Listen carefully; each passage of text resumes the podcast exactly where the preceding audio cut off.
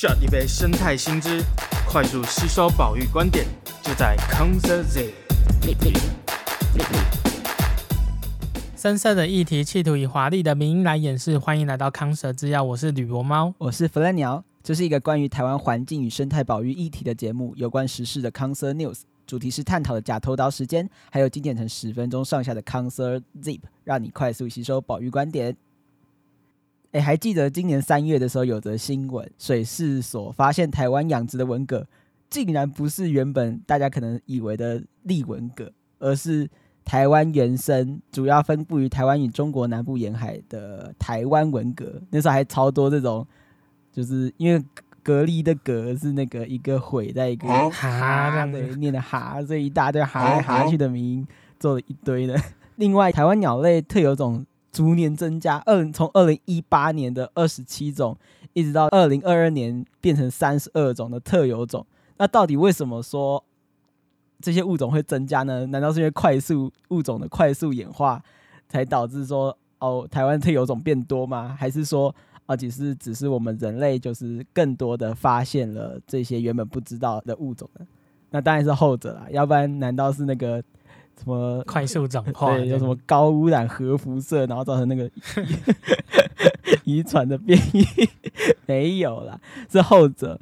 那所以，我们今天就想要带大家去聊聊什么是生物物种的概念，物种和物种之间区别到底要怎么去定义？其实啊，现在到目前为止，全世界大概有一百二十万的物种已经被描述还有识别，大部分是昆虫这一类群的生物。那科学家呢，用不同类群的分类阶层数量去估算现在的植物啊，还有动物，然后会认为说，哦，其实现在世界上的物种。应该有八百七十万这么多种，所以八百七十万减一百二十万，其实还有很多很多的物种是完全一个谜团呐，完全没有人知道他们是谁。那到底要怎么去对每一个物种去做定义呢？那其实要定义物种，其实不是这么容易的问题，不是像大家可能认为的这么简单。光是要去论述什么是物种这个概念呢，其实就在。当今科学界已经有多达二十多种的分类方式，或说分类的概念。那这件事情呢，在目前生物科学的社群中，对于物种为何的现象，其实到现在都还没有一个大一统的那种共识。那以下呢，我们今天会带大家认识几种比较经典、讨论量比较大的一些物种的概念，给大家认识。我觉得回到物种怎么去区别，像直观的一种方式就是啊，它长得不一样。那它就是不同种，对啊。那这个这个观念是最直观，就是最早期人们就使用的依据。我们把这样判断物种的观念，就叫它形态物种的观念，就是形态种。那简单来说，以身体构造是外在的，或是解剖构造描述一个物种。所以简单来说，长得不一样，有足够的地方，我可以指出说。这只动物跟另外一只动物，这个个体跟那个个体有之间有一定的差别，那我就说，嗯，应该不止一种，或者说他们可能是同种。《本草纲目》李时珍写的那个那本书嘛，里面好像也是用那种很直观的方式，觉得说，哦，长得像的就是同一类，像是什么穿山甲跟鲤鱼都是有鳞片，他就把它分为一类，那种纯以外观去判定的。鳞鲤之类的，穿山甲有个名称叫台湾鳞鲤，鲤鱼的鲤，这样。是因为它看起来像陆地上跑来跑去的鱼，这个陆地上跑来跑去的鱼我可熟悉的，这个伊藤润二的东 西 我看了很多，好恐怖。所以穿山甲其实也是伊藤润二里面那个爬在陆地上的鱼。但但我们回到这样的物种观念，就会觉得说，这会不会太太过于主观？没错，其实很多研究人员会发现说，这中间可能不是那么的好，就这分类方式不是那么好。就例如狗狗好了，我们知道狗的体型或是呃表现的性状差别很多，嗯，有像很小只的吉娃娃嘛，然后哈士奇嘛，或者什么 Let me do it for you 之类的 苏尔牧羊犬，哦，它叫苏尔牧羊犬啊。我原本都是在讲说它是 Let me do it for you，然后鼻子很长的，我完全不知道怎么形容它。长长吻狗之类的，哦、对对对，常会说这个东西叫做品种或是品系。那会这样用这个词，代表他们其实不同，他们不是不同的物种，所以你会说哦，你会知道黄金猎犬、哈士奇，然后它们都是狗，嘿，他们其实同一个物种。所以如果一个一种物种它的形态差异很多啊，我觉得因为狗比较特别，它是驯化，所以驯化的动物比较会有很多不同的表现型，这是一种。那如果我们去看看，呃，有些动物或者植物，它们会有雌雄二型的状态，嗯，好比说，嗯、呃，大家想象孔雀好了，那公孔雀会开屏嘛，那母的孔雀长得不太一样啊，嗯，那它这样形态差那么多，它如果就直接用长得不一样这个很粗暴的标准去看的话，那或许它们就是不同的物种。啊，对，有有一种鹦鹉叫折中鹦鹉，它是分布在印尼，然后新几内亚、澳洲北部的一种鹦鹉。它的雄鸟是绿色的，雌鸟是红色的。那过去就会有曾经认为说，这可能是不同两种的鸟类。嗯那发现然后绿色这种都只有公的，它它应该是红，那个雌的超级稀有。然后红色的这种鹦鹉，它都找到都是雌的。那它它的公的到底是怎样不得而知，后来累积了更多证据，知道哦，原来它们就只是刚好是公的长那样，然后母的长那样子，颜色差超多，加起来是圣诞节配色，其实也蛮漂亮的。嗯，其实你光看外表，它很难去作为一个比较有效或是比较稳定的分类方式嘛。所以在一九四二年，美国的一个动物学家迈尔，他就提出了生物物种的观念。也就是许多人或许在求学过程中可能会听到的一个概念。我们把它约化来说，是说，如果一些个体你发现它们的特征相似类似，在自然条件之下能够互相的去交配，产生健康且具有生殖能力的后代，那我们就会认定说，那这样的个体呢，它们应该是同一个物种。他当初提出的概念比较像说有实际或是潜在的杂交族群，那。它可以跟其他群体在生殖上互相孤立，那听起来有点就是很拗口。那简单来说，就是 A 物种、B 物种，它们不同物种生出来的物种，生出来动物，它可能就没办法再繁殖交配。例如我们呃生物课本常常举的例子就是哦马跟驴子生下了骡，嗯、那马跟驴是已知我们不同的动物嘛？那这个是我们后来已知的。那我们用观察方式就说哦这样的动物。叫马的这种动物，跟叫驴子这种动物，或者这种形态的动物，它们产生了一个没办法产生后代的骡，嗯，那我就我就可以归纳说，哦，他们彼此之间应该是不同动物的，嗯，这样生下一个不具生殖能力的后代，嗯，可是这样又面临很多问题啊，就是它有一个基本的要求，就是它要能生，它要能够呃行。有性的生殖嘛，要有性行为，要交配之类，要产生后代。可是有很多的动物，或是很多的物种、植物等等，你是发现不到它行有性生殖，就是它完全不符合这个定义下的概念，根本就没有生殖。那我们怎么去检验这样的标准？对，对啊，像有几种微生物轮虫，好了，像呃轮虫有些像巢状，有些像呃水蛭形状。那有一种。比较偏水蛭的那种质态的轮虫，嗯，它们就只有雌性，嗯，那它们只有雌性，它们不交配，它们还是可以靠着无性生殖的方式产生它们的后代，对，那就没办法达到这样的前面这样的定义，哼，对啊，所以还有像什么呃时空上面，如果他们在时间上面分布是不同的，什么意思呢？例如化石，嗯，你如何证明过去呃可能真有人捡到一个化石，那它是否跟现在的某个物种？你要想用这样的标准去判断是否是同种，就很难呢、啊。哦，那你怎么知道它们会繁殖，会不会交配？根本不能呢、是过去的东西。或者说分分隔两地，你说北半球极极地的呃。南极有企鹅嘛？北极圈那边可能有海雀，哦，长得有点像企鹅。对，那你就会好奇说，哦，他们会不会繁殖？可是他们在自然条件下根本遇不到啊，你如何去验证这件事情？就有一点困难。对，刚才化石想讲说不难啊，你只要有个哆啦 A 梦，然后有时光包覆机，然后就可以 把那个金，把那个先把它确认到当时的样子。呃，可以，他好像可以那个吧，把那个化石包起来，然后就长出它原本的样子。对啊，和他们交配繁殖，或者像大雄的恐龙蛋，对对对，或者像侏罗纪公园，你把它就是呃复活，再看他们会不会交配。里面的一些生物因子把它弄出来。对，啊，其实不太可能的。嗯，这样刚才讲的是说他们不繁殖，可是如果是他们的交配或是有性生殖的情况非常非常的多，嗯、或是很特别，例如植物好了，嗯、A 植物跟 B 植物，他们。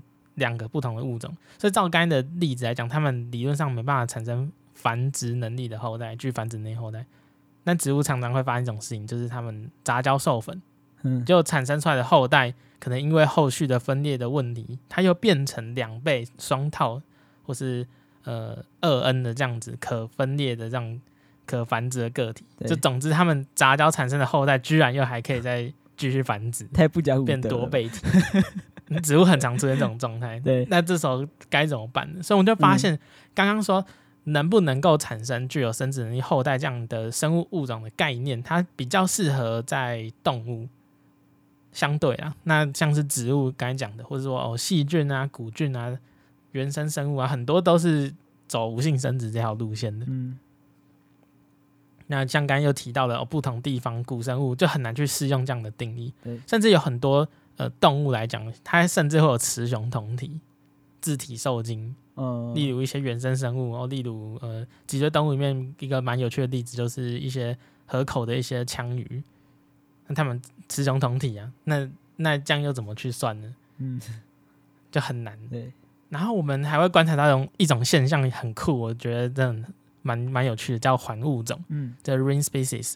简单来说，就是每个物种它呈现的现象是族群 A，它可以跟族群 B 繁殖，那它又可以族群 B 又可以跟族群 C 繁殖，可是族群 C 呢，它却没办法跟 A 繁殖，这是什么意思呢？就是说，呃，我们举个例子啊，有一种鸟叫银鸥，它们是分布在北极圈的鸟，所以从英国、北美，然后西伯利亚到北欧，它们分布的位置呈现一个环状这样子，那它们都同一个物种。可是你会发现，北欧的亚种跟英国的亚种，它没办法繁殖。对，那就变成说，他们每个地方都有一点点基因上面的变化。可是当这样分布已经达到很远很广的时候，他们差异已经大到没办法产生具繁殖能力的后代。那这又要怎么解释呢？它就变成新种的吗？嗯，不知道。对，所以其实存在了不少的问题。嗯。那随着时代跟技术的演进，其实我等下会再提两个算是物种的概念。不过这两个物种的概念比较建立在前面的，可能像形态的分类跟是否可以繁殖这样。对对对对对对，就是综合探讨之后，再加上这些呃比较后期所提出来的一些。物种的概念，那像亲缘物种、亲缘种的概念，亲缘种的概念，就是因为现在其实我们人类技术已经非常厉害了，已经可以去了解到或者说定序到说一个物种或一个个体它本身基因上面的序列 ATCG 的这个序列，可以利用 DNA 或 RNA 的序列去比较个体以及个体跟族群之间的差异，然后去了解到他们彼此之间的亲缘关系到底是什么。那物这样的。亲缘种的概念，它的物种呢是被定义为在具有共同祖先的最小群体形成的演化树当中的其中一个单独的分支。那演化树是什么？它其实就是一个去呈现物种之间亲缘关系的一个方式。那因为他们呃，大家可以想象，就很像族谱，对对对，很像那个如果看过《哈利波特》。是混血王，哎、欸，不是混血王子背叛，是凤凰会的秘密吧？应该是那一集，那个天狼星带那个哈利去他家的时候，不是就看那个族谱？如果大家有看过，应该会有这个画面。对，那只是这上面的一个一个，就是不是不是讲你的爸爸是谁，哥哥是谁，而是说它是一个一个物种，在这个呃，在这棵树上面是这样呈现。那我们可以透过演这样演化树去了解。个体之间的亲缘关系，或者是说物种之间的亲缘关系，那这样的概念会有，也是会遇到一个问题。如果只看这样亲缘关系，会有个问题是说，到底他们遗传之间的距离要差多远，我们才会定义它是一个物种？每一个类群，像是鸟类，或者说昆虫，或者说两栖爬虫类，它们之间每一个物种之间的差距程度可能有所不一样。那我们要怎么去个别的定义？这是在清源种概念上可能会遇到一个可能大家会觉得需要比较讨比较多讨论的地方。那再来就是，就是我们虽然已经知道可以用遗传因子去看他们彼此的差别，可是这个差别到底要差到怎样才算是新的物种？对啊，因为每个个体一定会有差别，会有一些争议。我跟你或者说任何人都一定很像嘛，那到底差多少？对，嗯，大家才会变足以我判断说变成新的物种。对对对，这就是一个。在这个物种观下需要去讨论探讨的问题。那还有什么方式可以去辅助啊？因为听起来争议还是很多。对，所以就还之后呢，还是有人提出一个叫生态物种的概念。那这个生态物种概念其实可以用一个呃比较简单的想法，就是去想，就是说造成这些物种区分的依据呢，不是去根据它们之间有没有基因流的互动，就它不不用去考量它们到底有没有交配，这不是它的重点，而是说栖息于类似或相同环境下的物种，这样相同环境压力会筛选出就是使用这样同样环境的生物群体，这样子的概念呢，其实就可以解决，就是前面讲到，就是不管有性或无性生殖的物种，我们都可以把它区分出来，因为它根本不用考虑它会不会交配，而是去讨论说这些生物群到底是不是使用相同的。栖地环境，如果只看生态物种这样的概念，其实会还是会遇到一些问题，像是说，呃，同一个物种的生物体，它可能有有可能，虽然同一个物种，它使用不一样的栖地，那或者是说，亲缘关系明明很远的物种，它们却使用类似的栖地，那到底这个栖地你要怎么去分到多小？就是它到底要多细？哦，我住在水里，也就算是一种栖地环境，还是说我住在水里又吃水上面的浮游生物的才算是？一个判断就是它使用生态环境，如果单纯只用环境资源还有栖地作为区隔，当做生物种的生物的指标的话，其实也不够充分。对，大家应该也头昏眼花，怎么这么多种？我以为这个议题很简单，对，结果超级复杂，一大堆概念在这边。那其实现在当代主流食物上的做法会认为，没有一个物种的概念可以适用所有的生物。嗯。然后我们前面讲的都是废话吧？也不是，所以现代的分类啊，其实会参考各式各样的角度，像是形态、行为、基因，甚至是可能过去历史上族群的变动，这都是参物种分类上一个很重要的依据。那不同类群的生物，综合上述不同的物种的概念，会呃分别要特别的提出证据啊，发表，然后在学界有公开发表，科学界大家都接受之后。这个物种才会成为新种，不是像寒假一样说，我觉得它不一样，它样子不太一样就是新种，没那么简单，要经过层层的关卡。你说像什么一样？寒假是什么？寒假啊，寒假 不是那个 winter vacation。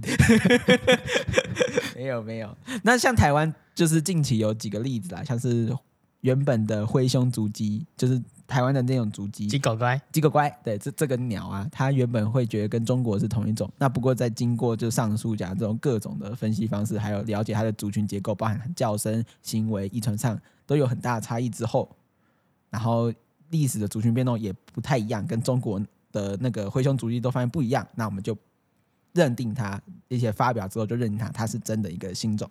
那再来像是两层类有一些例子啊，像台湾有一个叫做原本叫日本树蛙的这个物种，那它也是在形态跟一些分子上鉴定，还有叫声鉴定之后，就发现说它其实台湾的日本树蛙不是日本树蛙，而是周氏树蛙跟太田树蛙两个物种。那这也是比较近期的，就是对于物种新物种，就台湾自己有发表这个例子。所以上述这些例子，它都不是用单一的一个物种观去直接下。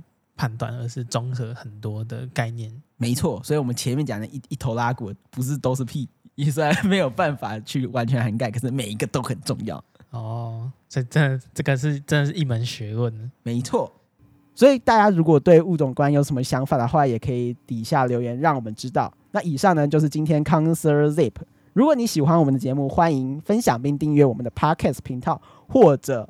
来我们的 Facebook、Instagram 上面看更多有趣的生态名，还有有趣的限动。当然，如果你想跟我们留言互动的话，非常欢迎，尽情的呃回我们讯息啦，我们一定会回。哎，我们哎，我们尽量会回。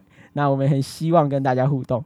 Apple Podcast 下面的那些留言，我觉得大家可以就是有想法也都打在下面哦，非常欢迎。那么今天节目就录到这边，我是雨龙猫，我是福丹鸟，我们下次再见，拜拜。拜拜。